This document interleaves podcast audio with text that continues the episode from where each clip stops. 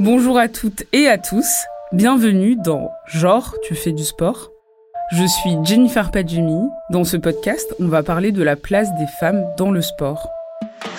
J'ai eu l'honneur d'interviewer des personnes formidables lors des événements Adidas Sisters, athlètes de haut niveau, journalistes, sociologues, médecins, influenceuses, présidentes d'associations et plus encore.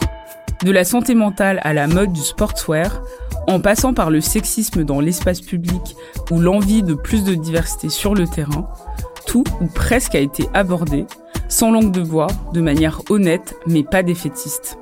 Et oui, les femmes et le sport, c'est une histoire compliquée, avec des hauts et des bas. Toutes les personnes que vous entendrez sont les actrices qui œuvrent pour que les choses bougent dans le bon sens. Épisode 4, diversité sur le terrain.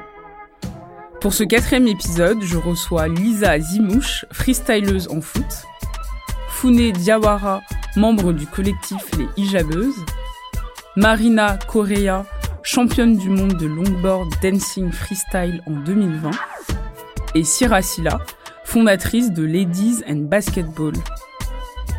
On évoque la place des femmes minorisées dans les pratiques sportives, professionnelles ou non, et comment faire pour inciter les jeunes filles à occuper les terrains de diverses disciplines.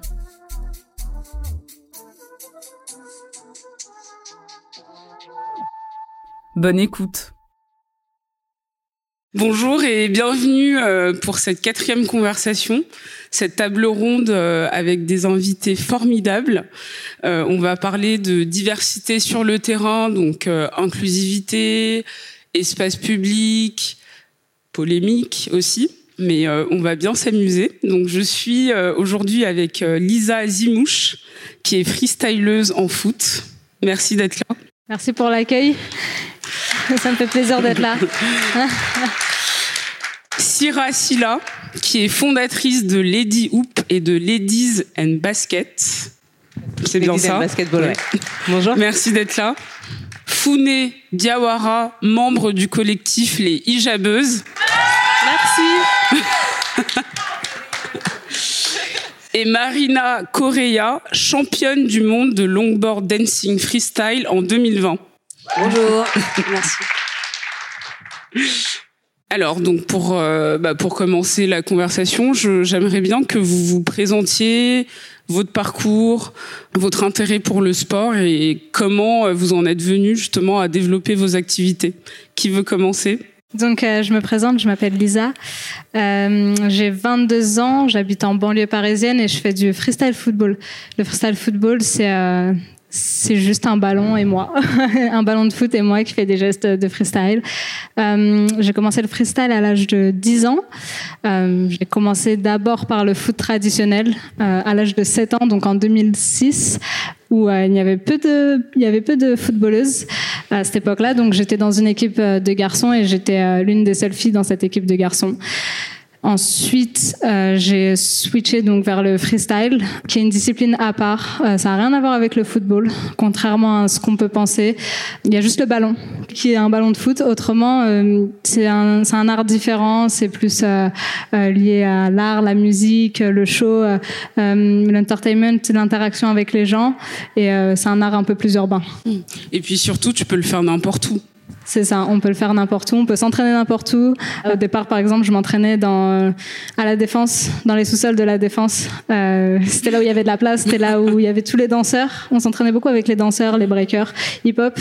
Donc on a eu beaucoup cette influence euh, de la danse hip-hop et on s'entraînait partout. Marina, tu peux nous dire euh, ton raconter ton parcours, comment tu t'es mis au longboard, comment ça s'est passé pour toi? Bon, du coup, bah moi, je suis arrivée en France quand j'avais 14 ans je viens du Cap Vert et euh, j'ai commencé à faire du longboard à l'âge de 17 ans. Au début, enfin, j'ai des allers-retours toute seule euh, sur la promenade des Anglais. Et euh, puis un jour, il y a un vieux monsieur m'a dit ah bah arrête-toi, il y a des skateurs ici. En fait, il y avait carrément bah, que des gars, il y avait aucune meuf. J'ai commencé vraiment à skater régulièrement pendant quoi huit mois.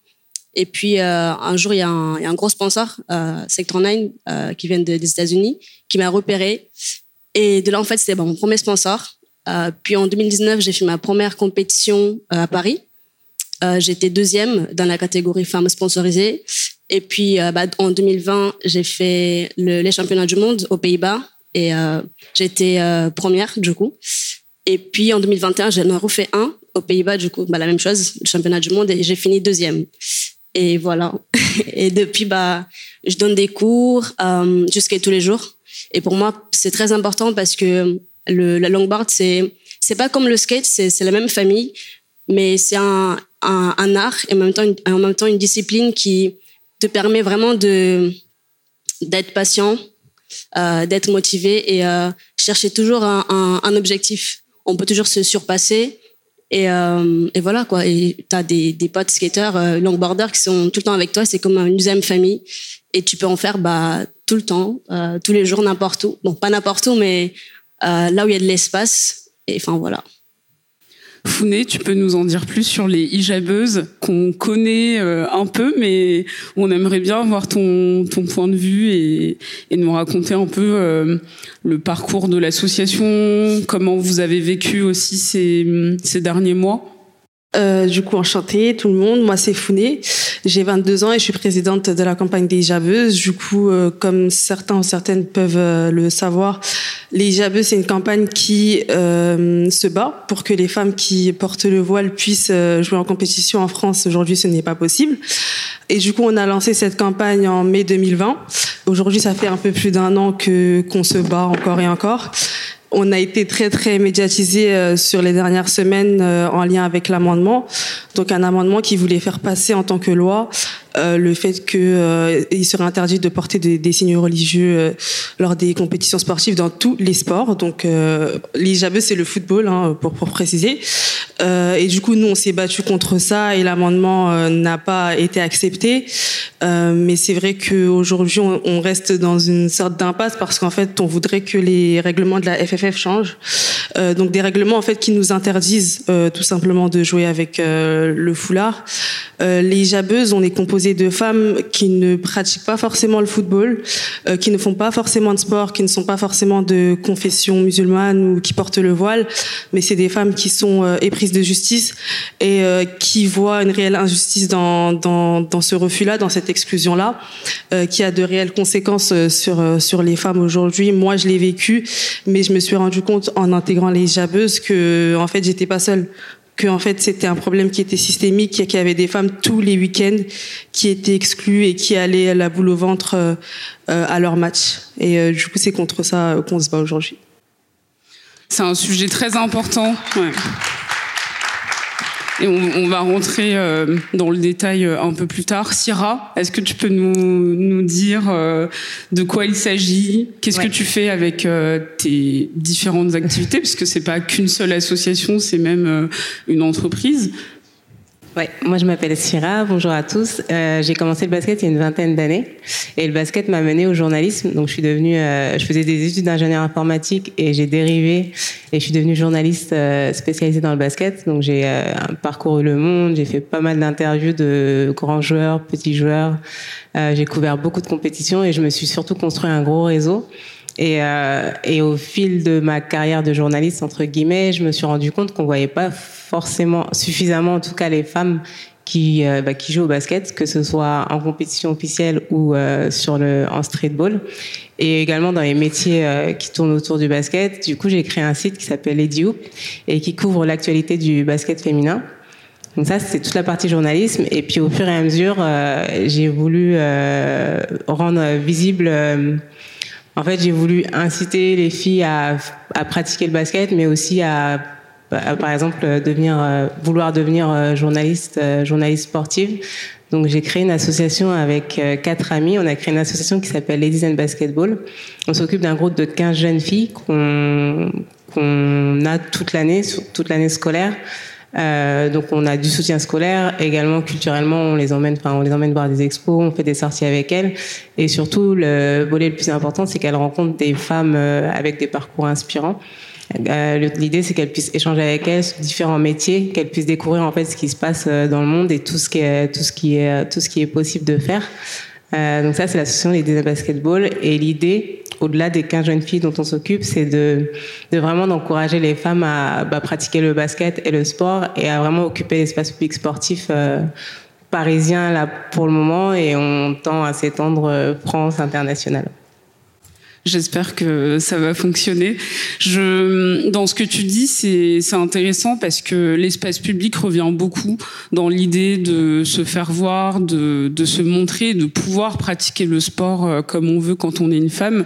Marina, toi, euh, c'est un sport euh, de, de rue. Enfin, on te voit très régulièrement et je suis contente que tu sois là parce que c'est vrai qu'on parle souvent de foot et de basket quand il s'agit de, de sport féminin ou euh, des sports euh, dits doux. Euh, mais on oublie le tennis, le skate, toi c'est du longboard, freestyle dancing. C'est quoi la réaction des gens qui te voient dans la rue? Bon, déjà, j'explique ce que c'est longboard dancing freestyle parce que je pense bah, qu'il y en a beaucoup qui savent pas. donc c'est un, c'est comme un skate mais un peu plus long. Donc ça peut faire 1m5, 1m10. Et le but en fait c'est de rouler tout en croisant ses jambes, en faisant la danse dessus en fait. Et on fait des tricks aussi comme, enfin des figures, pardon, comme sur un skateboard. Et les réactions des gens dans la rue, euh, la plupart du temps, c'est euh, ouais, c'est trop stylé ce que tu fais. Euh, enfin, comment ça s'appelle En fait, les gens découvrent à chaque fois et me posent des questions dessus. Et enfin voilà, c'est des, c'est plutôt des réactions positives. Et même, enfin, parfois, les gens disent ah mais euh, c'est bien parce que tous les garçons là, tu les bats. Parce qu'à chaque fois, en fait, je me retrouve euh, toute seule avec genre 10, 15, 20 garçons. et enfin, les gens le remarquent, je pense mais tu es aussi très active sur Instagram et, tu, dis euh, sans problème que tu es noire, femme, lesbienne. Euh, est-ce que c'est important pour toi la représentation et, et cette idée de pouvoir inciter d'autres jeunes filles à faire la même chose que toi? Totalement. Je pense qu'en fait, beaucoup actuellement euh, se cachent derrière un personnage pour plaire à autrui, donc plaire aux gens. C'est qu'en fait, moi, je pense qu'il faut être soi-même, il faut vraiment s'affirmer et affirmer son identité à 100%.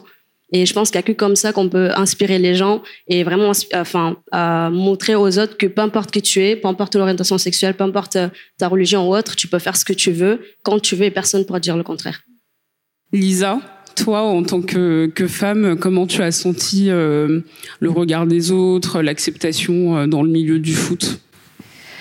Euh, l'acceptation dans le milieu du foot en tant que en tant que femme, c'était difficile. C'était difficile, surtout en tant que jeune fille plutôt que femme. Euh, je pense que quand j'étais petite et que j'avais 7-8 ans et que il y avait souvent les mêmes remarques qui euh, qui revenaient. Euh, et euh, j'ai de la chance parce que moi, j'arrive à, à, passer outre les remarques. je suis assez têtue, donc j'écoute pas forcément les gens. et au contraire, plus on me dit quelque chose, je vais faire le contraire. Euh, donc euh, pourquoi tu fais du foot euh, T'es une fille. En 2000, faut, faut se remettre et faut savoir qu'en 2006-2007, c'était un truc de ouf pour être une fille, une petite fille qui joue dans le City Stade en bas de chez soi. Et j'ai eu aussi de la chance car les gens me connaissaient depuis que j'étais petite et donc, on m'a tout de suite accepté dans le premier club dans lequel je suis arrivée en tant que fille et j'étais la seule fille. Euh, vu que les gars me connaissaient, ils savaient de quoi j'étais capable. Euh, je me rappelle juste de la première phrase de l'entraîneur quand je suis arrivée.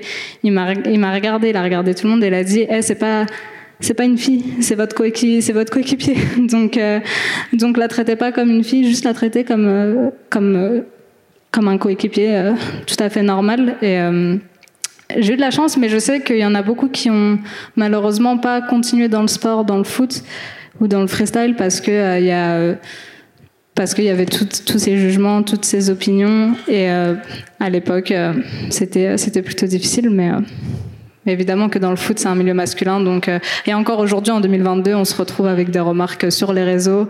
Euh, ça fait dix ans qu'on fait ça et on a encore les mêmes remarques. Donc, il y a encore un peu de travail euh, à faire.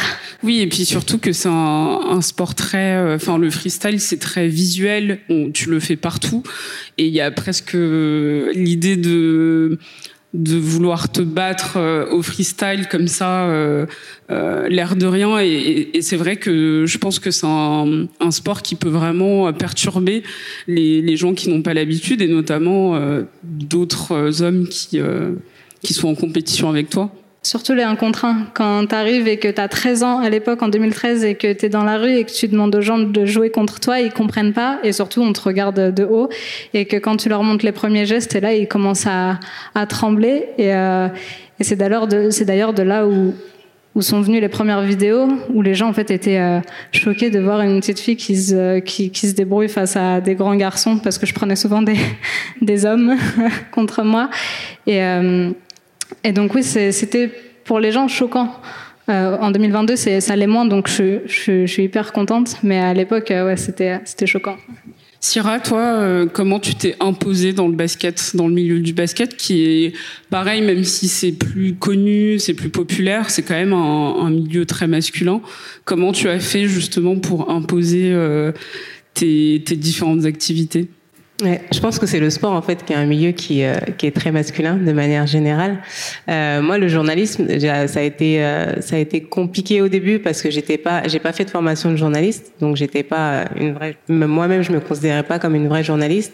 Sauf que j'avais un très gros réseau, je connaissais beaucoup de joueurs et, euh, et quand on est journaliste sportive, euh, les actus qui, euh, qui font du bruit, c'est les, les, transferts, les changements d'équipe, etc. Et moi, souvent, les joueurs m'appelaient pour m'annoncer leurs changements avant que ça sorte dans la presse. Du coup, c'est nous qui les annoncions. Et euh, moi, c'est comme ça que j'ai gagné en crédibilité. C'est plus euh, les joueurs et les coachs que je connaissais, que j'ai interviewés, qui m'ont permis de, de, de m'affirmer en tant que vrai journaliste mes collègues n'étaient pas forcément euh, quand je parlais avec eux je voyais très bien que et me faisaient comprendre que euh, bah, qu'est-ce que je connaissais à ça. Sauf que moi j'étais passionnée de basket. Faut savoir que je passais mes nuits devant la NBA devant tous les matchs et je jouais aussi beaucoup. Alors que j'ai des collègues qui jouaient pas forcément. Sauf que bah, un homme qui joue pas au basket il est crédible à parler de basket. Mais une femme qui joue pas au basket et qui regarde pas le basket bah on se dit bah qu'est-ce qu'elle fait là? On se demande comment elle a eu cette interview etc donc moi, c'est vraiment les coachs et les joueurs euh, qui m'ont permis de bah, de devenir crédible. Euh, notamment, j'ai fait une interview euh, assez euh, bah, qui a pas marqué le tournant de ma carrière, mais que, qui a été assez importante. J'ai fait une interview de Kobe Bryant aux États-Unis. On était deux journalistes français euh, à avoir été invités à la faire à Los Angeles. Et sur les deux journalistes, j'étais la seule femme, j'étais la seule noire. Et lui-même avait fait la remarque quand il m'avait vu arriver. Il m'avait dit oh, une femme noire. Et clairement, ça voulait dire qu'il n'avait pas l'habitude d'en voir. Alors qu'aux États-Unis, euh, on a oui. pas mal de journalistes euh, femmes noires. Et là, dans ma tête, je me suis quand même dit que c'était assez exceptionnel. Et j'étais contente, mais en même temps, je me dis ça devrait pas être exceptionnel en mm. fait. Il devrait pas, euh, tu vois, un Kobe Bryant qui est un des plus gros joueurs NBA, qui voit passer des milliers de journalistes, il devrait pas être étonné de voir une femme noire devant lui en fait. Ça devrait pas être exceptionnel comme ça ne devrait pas être exceptionnel de pouvoir faire du sport euh, comme on l'entend, avec ce qu'on porte, euh, où on veut. Founé, euh, tu parlais tout à l'heure justement de l'inclusion, du fait que c'est un problème systémique.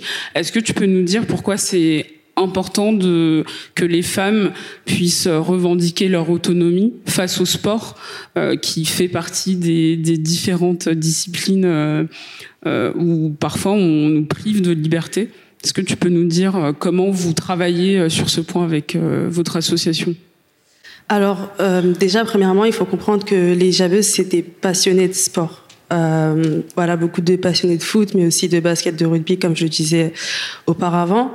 Et euh, pour moi, c'est important qu'elles puissent prendre leur place, leur place dans l'espace public, tout simplement parce qu'elles existent et euh, qu'on a besoin de cette diversité-là et de comprendre que la France est un pays euh, hétéroclite, euh, que en fait, ce soit pas forcément toujours les mêmes visages qui apparaissent. Avant, on parlait de représentation et pour nous aussi, c'est important que euh, des jeunes filles, en nous voyant, se reconnaissent et se disent, bah, j'ai peut-être ma place sur ce terrain-là.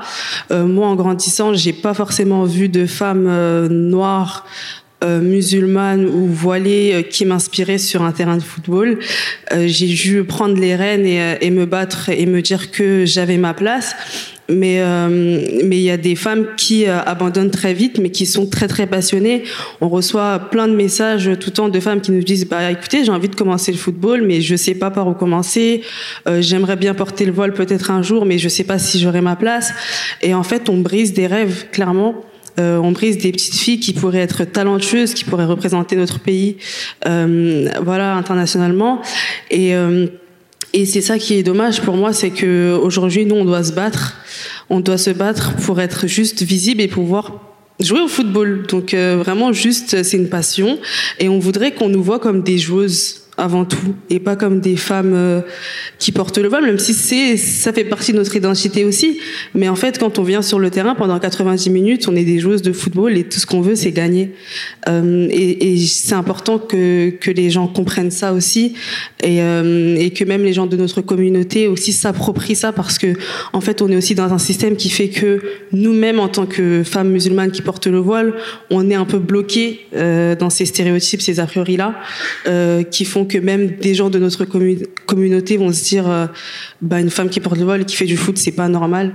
Et nous en prenant l'espace public et en jouant et, en visibilisant notre combat bah on montre que oui c'est normal. Dans toutes les villes de France il y a des femmes qui font du football qui portent le voile.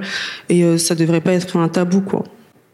Lisa, c'est c'est quelque chose qui revient beaucoup dans tes interviews, dans ton parcours, c'est le fait que le foot t'a, euh, on va dire, alors je sais pas si c'est sauvé, mais en tout cas, t'as aidé à, à trouver un, une activité parce que dans ton quartier, euh, tu disais euh, qu'il n'y avait pas forcément grand chose à faire et que tu t'es tourné vers le foot comme un, comme un salut. Est-ce que tu, tu pourrais nous, nous en dire plus?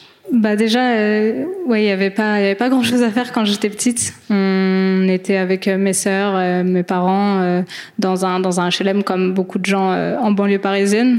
Et euh, c'est vrai qu'il y avait quoi en bas de en bas de chez nous, il y avait un stade. Il y avait un stade, donc il y avait pas de jeux vidéo chez moi, il y avait rien du tout. Je me rappelle, mes parents ils me disaient non, non, on peut pas, on peut pas prendre les jeux vidéo. Par contre, on peut t'acheter une balle à 20 euros et fais ce que tu veux avec la balle. Et en bas de chez moi, tout l'été, je passais tout l'été euh, au City Stade. Et euh, le City Stade, c'était un endroit où euh, qui était qui était pour tout le monde. C'était un endroit où je, je, me suis imposée parce que c'est vrai qu'au tout départ, c'était ma grande sœur qui m'amenait à l'âge de 6-7 ans au City et, et, on me regardait en mode ah elle est chou, elle est toute mignonne. Et puis après quand je grandissais et que je voulais vraiment m'imposer et que c'est là où je me suis pris les premières balles dans ma tête, c'est là où je me suis pris les premiers tacles, c'est là où je me suis pris donc c'est donc c'était un endroit important pour moi pour euh, pour m'imposer, m'exprimer et ça a forgé mon caractère et euh, c'est pour ça que que quand même la banlieue euh, ça, ça a des bons et des mauvais côtés mais mais en tout cas ce côté où, j'ai pu m'imposer euh, ça m'a beaucoup aidé pour le futur et pour aujourd'hui arriver et arriver dans la rue et pouvoir jouer contre des gens ou arriver face à des grandes personnes et, savoir que je peux j'ai les j'ai les mouvements les tricks pour jouer contre toi. Mmh.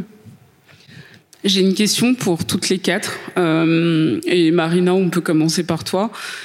Est-ce que vous, en avez peut-être marre qu'on vous mette dans des cases euh, de femmes, de femmes racisées, de femmes noires, etc. Et vous voulez peut-être plus qu'on vous parle de sport, de vos activités, de, bah, de ce que vous, de vos compétences, ou est-ce qu'au contraire c'est hyper important de pouvoir euh, spécifier votre identité et, de faire en sorte que d'autres personnes justement se reconnaissent et se disent oui c'est possible. C'est possible de et de pratiquer mais aussi de de se professionnaliser de devenir championne de d'aller beaucoup plus loin aussi dans la pratique. Moi je suis mitigée. Je pense que on peut effectivement affirmer notre identité euh, en disant enfin du coup on affirme qu'on est noir euh, parce que je pense qu'il n'y a pas assez de représentation surtout dans ma discipline euh, il y a de la diversité mais par exemple, quand il euh, y a des marques euh, qui vont vouloir faire des pubs avec une planche, c'est toujours le même profil qui est choisi. On va pas se mentir. Ça sera une blonde aux yeux bleus, plutôt mince, voilà, qui va faire les pubs à la télé ou autre. Et on voit que ça, on voit que ça. Et je pense que j'ai réussi à briser une glace en, deven en devenant bah, une championne et que il y en a énormément femmes, femmes ou hommes, surtout des femmes noires euh, aux États-Unis ou même en France, qui m'envoient des messages qui me disent enfin merci de l'avoir dit, l'avoir euh, affirmé parce que tout le monde le savait, mais personne vraiment affirmé que c'est ce qui se passait. Et d'un autre côté, je me dis que euh, parfois en fait on profite du fait bah, que tu sois une femme racisée pour peut-être dire ah il faut qu'on la mette parce qu'elle est noire, ça va, voilà on aura une belle image de nous. Euh. voilà, en fait, je suis mitigée. C'est bien d'affirmer, mais il faut pas non plus que ça aille trop loin, dans le sens où en fait, ils vont profiter de ça pour te mettre en avant, mais pas pour toi, mais plutôt pour ta couleur de peau, en fait. Donc voilà. Founé, euh, on, en parlait tout à l'heure en, off. C'est vrai que les hijabeuses ont été très très médiatisées à raison parce que il y a eu quand même quand même un, soutien fort et c'était important de se mobiliser pour que les choses changent. Mais parfois, on a presque tendance à oublier que c'est aussi une association avec, comme tu l'as dit, de passionnés de sport. Et on parlait presque plus de sport en fait. On parlait que euh, du voile, de la religion, du fait que ce soit des femmes noires. Et donc, est-ce que toi, tu, tu penses que c'est important de toujours le rappeler, ou est-ce que tu aimerais aussi euh, faire oublier euh, toutes ces identités pour pour redevenir juste une personne à part entière qui aime le foot? Alors nous, euh, au sein des Jabeuses, c'est vrai que dès le départ, on a vraiment insisté sur le fait qu'on voulait qu'on nous voit comme des sportives, euh, comme des passionnés de, de, sport. Et ça, on l'a vraiment travaillé, donc dans notre argumentaire, dans la manière de se présenter, etc. Donc euh, en fait, on avait l'impression vraiment d'être instrumentalisé de tous les côtés. Donc comme tu disais dans les médias, euh, ça parlait de voile, ça parlait de prosélytisme, ça parlait, enfin, tous ces termes-là. Et au final, comme je dis, on est des passionnés de football et les gens, ça le voient une fois qu'ils viennent taper le ballon avec nous, tout simplement. Et c'est pour ça qu'en fait, il y a des gens euh, dans les dans les médias, il y a des politiques qui parlent, mais qui sont totalement déconnectés de la réalité. Et en fait, on arrive à avoir des vraies conversations avec des personnes qui sont passionnées, qui sont sur les terrains et qui agissent euh, pour le changement. Et en même temps, bah, comme euh, Marina, je suis un peu mitigée dans le sens où moi aussi personnellement, j'ai envie euh, qu'on me reconnaisse en tant que femme, en tant que femme noire, euh, en tant que femme qui vient des quartiers, parce que euh, on sait qu'on a plus de difficultés à accéder à, certains terrains, euh, notamment les terrains de football.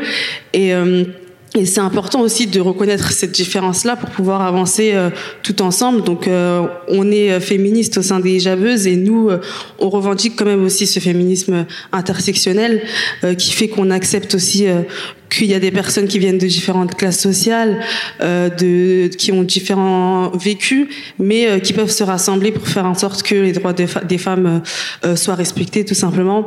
Donc oui, on aimerait qu'on nous reconnaisse en tant que sportive, en tant que passionnée, mais aussi reconnaître que il y a certaines variables qui font qu'aujourd'hui on est encore plus bloqué que bloqué. donc voilà. Sierra euh, bah, Comme les filles. Je dirais que dans un monde idéal, euh, je pense qu'on aimerait tous que la première chose qu'on nous dit, c'est qu'on est des sportifs, qu'on est une journaliste sportive, etc. Sauf qu'aujourd'hui, la situation, elle est, elle est très compliquée et je trouve que c'est important que pour les plus jeunes générations qui peut-être changeront, arriveront à changer les choses, c'est important qu'il y ait ces figures, euh, que qu'il y ait ces figures, et c'est important qu'on dise Marina, c'est une femme qui est championne euh, de longboard, qu'on dise les jabeuses, c'est des femmes voilées, euh, racisées qui jouent au foot, que Lisa, c'est une femme qui euh, racisée également, qui euh, qui éclate tout le monde au football freestyle. C'est important que les filles elles puissent se reconnaître en fait. Et là, du coup, on est obligé d'appuyer sur la sur la représentation. Après, clairement, dans un monde idéal, euh, le jour où on pourra dire, euh, où on pourra confondre footballeurs et footballeuses, basketteurs, basketteuses, etc. Bah, on aura réussi, mais je pense que c'est pas pour maintenant. Et puis dans ce que tu dis avant de passer à Lisa, euh, c'est vrai que je remarque que les, les sportifs hommes, souvent, se positionnent beaucoup moins sur cette question parce que de l'autre côté, on les met aussi beaucoup moins dans cette case. C'est-à-dire que, euh, alors ces derniers temps, il y a plein de choses qui se sont qui, qui se sont bousculées, notamment dans le football, avec la question du racisme. Mais pendant longtemps, un footballeur euh, vraiment professionnel pouvait euh, passer 20 ans sans parler une seule fois euh, des cris dans les stades, de racisme qu'il aurait vécu dans les vestiaires, et, et on n'attendait pas forcément ça de lui. Et je remarque que vraiment les sportifs, notamment de la nouvelle génération comme vous, elles sont beaucoup plus vocales sur ces questions comme si elles portaient aussi un, mouvement qui devait être fait depuis très longtemps. Euh, alors on a des exemples hein, d'hommes qui se sont euh, exprimés sur le sujet, mais globalement c'est quand même moins moins présent et, et je trouve qu'ils se mouillent moins. Bah, après, j'ai l'impression que c'est, il y a plusieurs choses. Il y a une question de génération peut-être, il y a la question des réseaux sociaux également, et puis il y a la question des marques qui se positionnent également plus. Et du coup, un sportif, un sportif de haut niveau, faut savoir qu'il a des sponsors, qu'il a des contrats avec euh, avec certaines marques.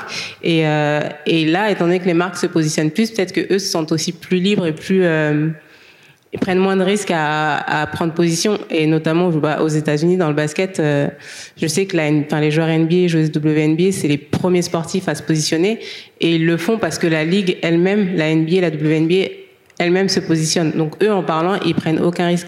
Alors qu'aujourd'hui, en France, je pense qu'un, je sais pas, un joueur hyper connu qui est chez euh, une marque, euh, une, une marque euh, hyper enfin assez importante, il peut pas forcément prendre position par peur de d'être lâché par une marque, par peur de que sa communauté lui lui retombe dessus. Je pense qu'ils prennent beaucoup moins de risques en France. Après, on a, enfin, c'est pas du tout le même euh, le même contexte, même culture. Euh, les, les Américains ils viennent de loin et je pense qu'ils sont un peu plus en avance sur nous sur toutes ces questions de diversité, racisme, euh, équité, etc. Après, je pense que les, athlètes aussi, euh, euh, aujourd'hui, ils ont compris leur valeur. Parce qu'au départ, la NBA, comme tu dis, ou même les ligues, la FIFA, ou euh, ils, ils se positionnaient pas jusqu'à ce que les joueurs eux-mêmes, les grosses têtes, par exemple, il a fallu qu'un LeBron James se positionne et se dise, sachant que c'est lui qui fait limite toute la ligue, c'est lui qui euh, ramène l'argent à toute la NBA. Donc il y a un moment où quand LeBron parle, bah, la NBA euh, se tait et euh, est d'accord avec LeBron James. Et il a réussi à, à, à ramener euh, tout ce groupe de joueurs et d'athlètes. Il a réussi à inspirer aussi les athlètes, euh, les athlètes en France, à aussi beaucoup plus parler. Et je pense qu'aussi les femmes, on a peut-être un peu moins de choses à perdre, on dirait que les hommes quand on parle, parce que dans tous les cas on est critiqué. Euh, J'ai l'impression qu'on est bien plus critiqué que que les hommes dans le sport, donc on a plus de facilité à parler, parce que dans tous les cas on est critiqué. Donc euh, qu'on parle euh, sur euh, le racisme, qu'on parle sur les femmes, qu'on parle, on a plus cette habitude que les hommes qui restent dans leur, euh, souvent ils restent dans leur zone de confort et ils font leur sport et ils gagnent l'argent, l'argent des sponsors, l'argent de leur club et, euh, et se positionnent un peu moins, même si aujourd'hui, comme Syrah a dit, euh, il y a plus de positionnement des hommes aussi. Sur la question d'avant, euh, toi, tu te, tu te positionnes comment? Même réponse que les filles Ouais, je suis d'accord avec elle. Je pense qu'elle a bien fini. euh, elle a bien terminé euh, cette discussion et euh, pareil, je pense que c'est bien. euh, Comme elle, comme, comme elle a dit, faut, faut qu'on, faut qu'on, faut qu'on montre aux gens qui on est. C'est important de dire qu'on est, qu'on est une femme, qu'on vient de tel pays, qu'on vient euh, de tel quartier, qu'on vient pour euh, que les, aussi les jeunes femmes et les jeunes filles puissent euh, s'identifier. Mais euh, c'est triste. euh, qu'on nous qu'on nous mette que dans cette case tout le temps. Donc euh, faut trouver un équilibre et en espérant que plus tard les filles n'aient pas à faire euh, ce travail. Founé Oui, ouais, je voulais commenter par rapport à ça. Je voulais dire que, en fait, bah, je, suis- je suis super d'accord, mais il faut juste se rendre compte dans quel contexte on est. Euh, on est dans un pays qui, en fait, entretient un mythe, euh, voilà, d'universalisme, la France euh, black, blanc, beurre, etc. Et en fait, c'est difficile de, de s'imposer, d'imposer ses particularités dans un pays qui ne les reconnaît même pas, euh, même au niveau des statistiques euh, ethniques. Aujourd'hui, on n'en a pas en France. Et euh, voilà, c'était juste pour rappeler euh, un peu ce contexte difficile qui fait que, bah, aux États-Unis, etc., c'est beaucoup plus facile euh, de s'engager dans des luttes contre le racisme, etc., d'être dans l'antiracisme. Mais, mais en France, on veut tellement nous mettre dans un moule où on est tous pareils, etc., alors qu'on sait que la réalité est très très différente, euh, ce qui fait que c'est un peu difficile. Comment on fait justement pour que les choses changent et que les diversités et non pas la diversité soient vraiment un, un enjeu euh, majeur dans, dans le sport, dans, dans les politiques publiques, dans, dans, en fait, dans toutes les institutions, la manière dont elles se positionnent, c'est toujours, comme tu dis, euh, très universaliste, très euh, homogénéisé. Comment on fait justement pour que cette diversité, cette inclusion soit réelle et soit pas juste quelque chose de, voilà, une, forme de marketing euh, le temps d'un été ou euh, le temps d'une euh, campagne. Ok. C'est une question difficile. Je pense que on doit s'imposer, comme on le fait euh, tout ici et comme euh, d'autres euh, associations ou groupes le font. En fait, on ne doit pas attendre qu'ils nous acceptent, parce qu'en fait, je pense qu'on a dépassé ce stade-là. On n'est plus dans euh, voilà, j'aimerais bien que vous m'acceptiez, je suis voilée, euh, j'existe. On est dans le, on est là et on se battra pour que vous nous acceptiez.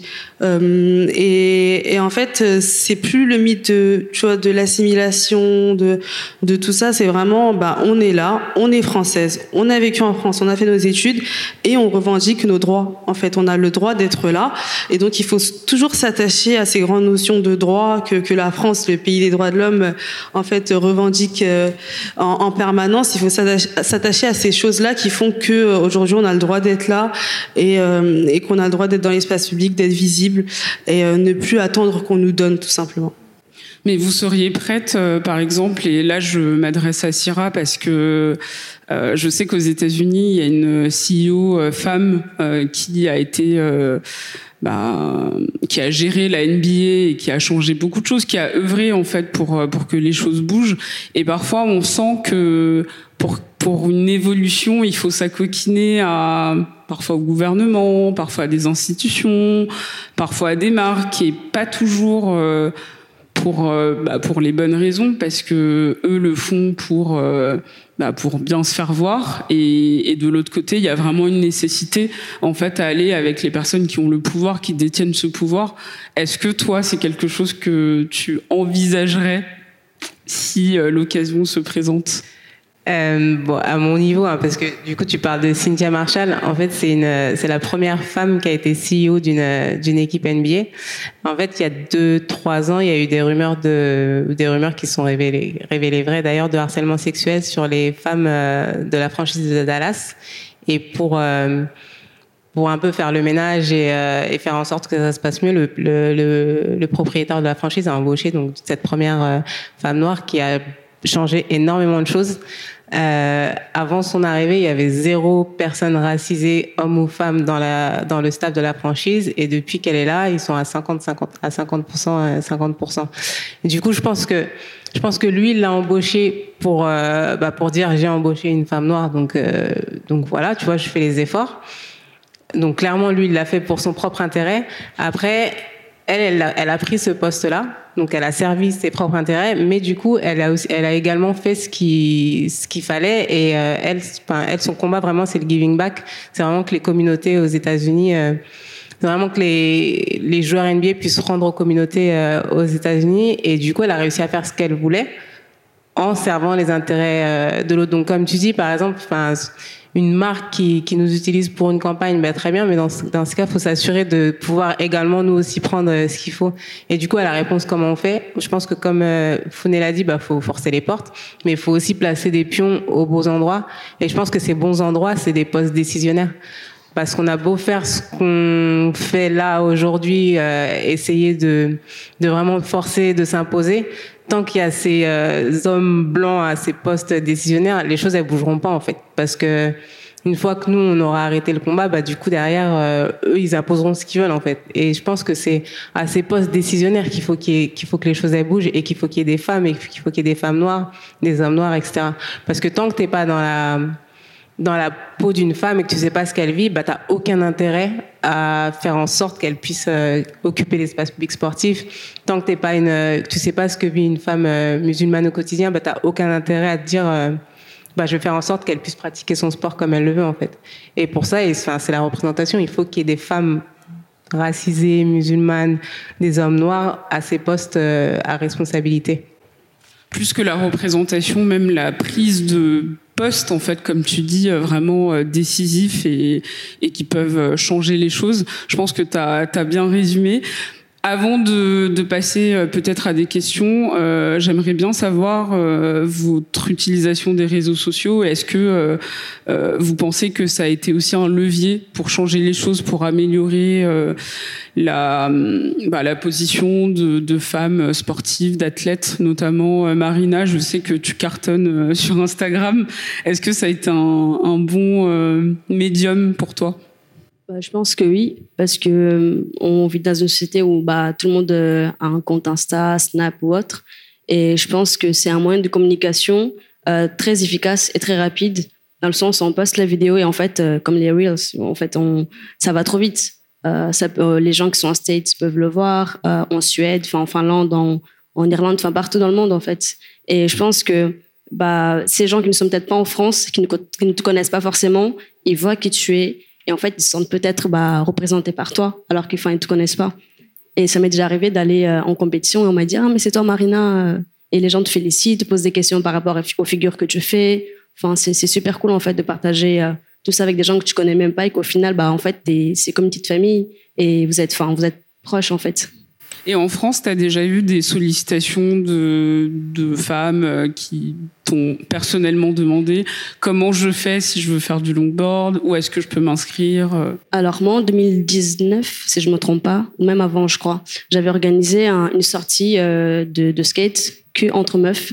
Parce qu'en fait, j'ai remarqué que les filles en général qui, qui venaient skater du coup, elles avaient peur vraiment d'être jugées par des gars qui étaient là, enfin qui se foutaient un peu de leur gueule en mode ouais t'es trop nul, ouais apprends à faire un ollie, enfin des trucs comme ça, ou des remarques style ah elle a un gros cul machin, enfin des trucs super, euh, enfin dégueulasses en Sexiste. vrai. Exact. Et euh, en fait je me suis dit mais tu sais quoi là j'organisais une sortie qu'entre meufs et il y aura pas de garçons et effectivement bah ça skate à fond, euh, elles avaient confiance en elles et on était tous ensemble, on a fait toute une journée, on était quoi peut-être 20 on a fait toute une journée ensemble, on est, après on est parti manger. Et elles sont revenues souvent, puis après, avec le temps, bah, il y en a qui ont lâché, comme, enfin, ça, ça arrive, quoi. Mais la plupart euh, ont, bien aimé et m'ont remercié après. Et puis, sur les réseaux, bah, tous les jours, j'ai des demandes de cours ou d'autres qui disent merci, euh, enfin, qui m'envoient des messages de, de remerciement, tout, tout simplement. Voilà. Et vous, les filles, euh, Lisa, peut-être? Comme on dit depuis le début, la, la représentation et la visibilité, c'est hyper important pour le pour le sport féminin en général. Et euh, les réseaux sociaux, c'est euh, un outil parfait parce que euh, on peut tout être sur les réseaux et il n'y a pas de règles, à part les algorithmes qui sont assez différents. Il n'y a pas de règles, donc c'est toi qui gères ta propre image, c'est toi qui décides de te représenter d'une manière dont tu as envie qu'on te, qu'on te voit. donc c'est toi qui as la gestion, c'est toi qui... Et et les gens te voient. Et personnellement, j'ai commencé en, en 2013 Instagram, par exemple. Euh, et c'est vrai que ça allait très vite. Pareil, ça allait très vite parce que parce qu'il n'y avait pas beaucoup de femmes à l'époque qui, qui, qui tapaient le ballon sur les réseaux. Et euh, je suis arrivée à un timing où il y avait tellement personne que bah, j'étais la seule. Et donc tout de suite, ça, ça a pris des proportions énormes. Et aujourd'hui, la différence qu'on peut voir, c'est qu'il y en a tellement que c'est ce que je kiffe à l'heure actuelle, c'est que maintenant, il faut être créative. Il faut, faut trouver, faut être unique. Et à l'époque, j'avais juste à arriver avec un ballon et faire mes gestes euh, sans trop réfléchir et je savais que ça allait faire des vues. Et maintenant, c'est OK, comment, comment, je comment je peux être unique? Parce qu'il y a tellement de filles qui font du foot et du freestyle. Euh, comment je peux continuer à perdurer sur les réseaux? Et en même temps, ça a donné une visibilité. Je sais qu'en tant que Française algérienne, euh, bah en Algérie, ils peuvent voir mes vidéos et ils peuvent avoir accès à ce que je fais. Et ils peuvent se dire waouh, c'est une Algérienne, euh, moi aussi je peux le faire. Et euh, moi je sais que ça me fait énormément plaisir d'avoir des messages comme ça du bled où euh, on me dit ouais, faudrait que tu viennes, faut que tu fasses énormément de choses. Et ça montre en fait l'impact des réseaux sociaux. Et, et je pense que c'est pour ça qu'on fait, moi en premier lieu, c'est pour ça que je mets des vidéos. C'est pour vraiment avoir le plus d'impact sur le monde et euh, les jeunes filles et euh, mon pays, euh, que ce soit en France ou en Algérie. Et c'est un outil c'est un outil, enfin moi je m'en rendais pas compte à l'époque, mais plus je grandis, plus je me rends compte que c'est un outil incroyable. Et c'est aussi un formidable outil de mobilisation. je crois que vous l'avez vu avec les, les hijabeuses. Comment vous, vous l'utilisez pour que ce soit vraiment, euh, euh, qui a un impact direct sur des jeunes femmes racisées, qui portent peut-être le voile et qui se disent moi aussi j'ai envie de peut-être même d'être dans l'assaut, de faire du foot, de faire du sport. Comment vous utilisez ce réseau social? Déjà, on s'est rendu compte dès la création de notre Instagram, donc en mai 2020, euh, qu'il y avait énormément de Français et Françaises qui n'étaient pas au courant. Euh, donc dès le départ, en fait, on a reçu plein de messages de personnes qui nous disaient mais vous pouvez pas jouer avec votre voile, c'est fou, etc. Et euh, du coup, déjà, premièrement, euh, les réseaux sociaux nous ont permis cette sorte de conscientisation. Euh, déjà nous en tant que membres de la campagne, mais aussi des gens de se dire ah mais je connaissais vraiment pas ces règlements. Donc ça a été déjà la première étape. Et euh, ensuite, mobilisation, en fait, euh, on a beaucoup de femmes qui viennent dans nos DM nous dire, mais en fait, euh, enfin, avec les images qu'on crée, le contenu qu'on crée, les stories qu'on fait, elles voient la joie qu'on a, la joie de jouer au football, ce qu'on dégage de très positif, malgré qu'on est en fait coincé dans une situation qui est un peu compliqué, on dégage vraiment beaucoup de positifs, ce qui fait qu'en fait, il y a plein de femmes et de filles qui nous disent mais j'ai envie d'intégrer les jabeuses, j'ai envie d'être avec vous, etc. J'ai envie moi aussi de faire du football. Donc je pense que c'est cette dimension, comme vous disiez, de représentation, de visibilité. Et aussi à cette, avec les réseaux sociaux, en fait, on a une grosse force, c'est d'atteindre l'international et à cette dimension internationale qui fait, bah, comme Mariana le disait, que en fait partout dans le monde, euh, euh, la France devient un peu la risée euh, des, autres pays parce qu'en fait les gens ne comprennent pas, n'ont pas la même mentalité et en fait, c'est un problème tellement franco-français que euh, nous, en tant que Français, on est dedans et on se dit ah bah les femmes voilées, voilà, on a l'habitude. Mais euh, quand euh, le combat atteint d'autres pays, ils se disent mais expliquez-nous comment ça se fait, c'est fou. Et, donc ouais, avoir déjà cette conscientisation même au sein des Français, mais aussi à l'international, je pense que c'est ça qui fait notre force. Quand j'avais gagné justement le championnat, euh, donc il y a eu plusieurs médias qui, ont cité mon nom, prénom, d'où je venais. Et j'ai remarqué quelque chose qui était quand même assez fou, c'était que quand c'était quelque chose de positif, donc euh, ce que j'ai gagné, ils me disaient Marina, Correa, française, machin. Alors que enfin, je suis pas française. Et j'ai remarqué que bah, quand c'est des bonnes choses, on te dit t'es française. Et quand c'est mauvais, on te renvoie à tes origines. Et moi, en fait, je, je revendique à chaque fois que je viens du Cap Vert, que j'ai grandi là-bas, que je suis arrivée à 14 ans, que j'ai dû apprendre la langue ici, et c'était un calvaire pour apprendre le français. Et euh, bah, au final, j'ai réussi. Et euh, j'ai réussi aussi dans mon domaine. Et euh, je porte maintenant les couleurs du Cap Vert au JO, carrément. Et du coup, voilà, en fait, je suis quand même assez fière. Et, et voilà, faut le rappeler quand même que voilà, c'est les étrangers qui viennent, c'est pas ce qu'ils disent aux médias à chaque fois. Tu fais bien de le rappeler parce que je crois qu'il y a beaucoup, beaucoup d'articles qui mentionnent que tu es de Nice et on aurait presque tendance à croire que tu es originaire de Nice, quoi. Ça fait dix ans que j'habite là-bas, mais je suis pas née ici. Bon rappel, très très bon rappel. Syrah non, bah, comme les filles disent, euh, on parle beaucoup des effets négatifs des réseaux sociaux et à raison, parce que ça a ses effets négatifs, mais il y a aussi quelques effets positifs. Et en plus de la portée internationale que ça peut donner, ça rend aussi les gens accessibles, et notamment les personnalités ou les personnes influentes. Je sais que par exemple les jabeuses, moi j'ai vu des, des Omar Sy, des personnalités euh, qui sont vachement suivies, relayées. Et je ne sais pas si sans les réseaux sociaux, ces personnes-là, on peut les atteindre sans connaître euh, la femme d'un tel ou le, ou le père ou, ou machin d'un tel. Donc, au niveau de la mobilisation, euh, la portée internationale et le fait que ça rende aussi euh, accessible des personnalités qui peuvent être du coup, bah, qui peuvent ne jamais avoir entendu de parler des hijabeuses, mais grâce à, aux réseaux sociaux le font. Et je pense qu'il y a les réseaux sociaux, et il y a aussi toutes ces plateformes qui, qui apparaissent, les podcasts, etc., qui te permettent de contrôler ta narration et de raconter ta propre histoire, en fait, sans que un média vienne déformer on, on sait, hein on sait, vienne déformer ce qui se dit ou, euh, ou interpréter différemment que, que ce qui que la réalité. Là, pour le coup, les réseaux sociaux, podcasts, toutes ces nouvelles plateformes, elles te permettent vraiment de, contrôler ton histoire et de raconter ton histoire également. Et puis, mine de rien, il y a plein de médias maintenant aujourd'hui, journalistes, qui vont sur les réseaux sociaux pour avoir les infos. Donc, du coup, ça te permet aussi d'être visible euh, au niveau, enfin, aux médias. C'est un super mot de la fin, contrôler sa narration. Je pense que vous le faites toutes euh, à votre manière. Euh, on va clôturer pour le podcast, donc c'est la fin de, cette table ronde. Bah, merci euh, d'avoir assisté à cette table ronde et merci aux quatre invités. Mm-hmm.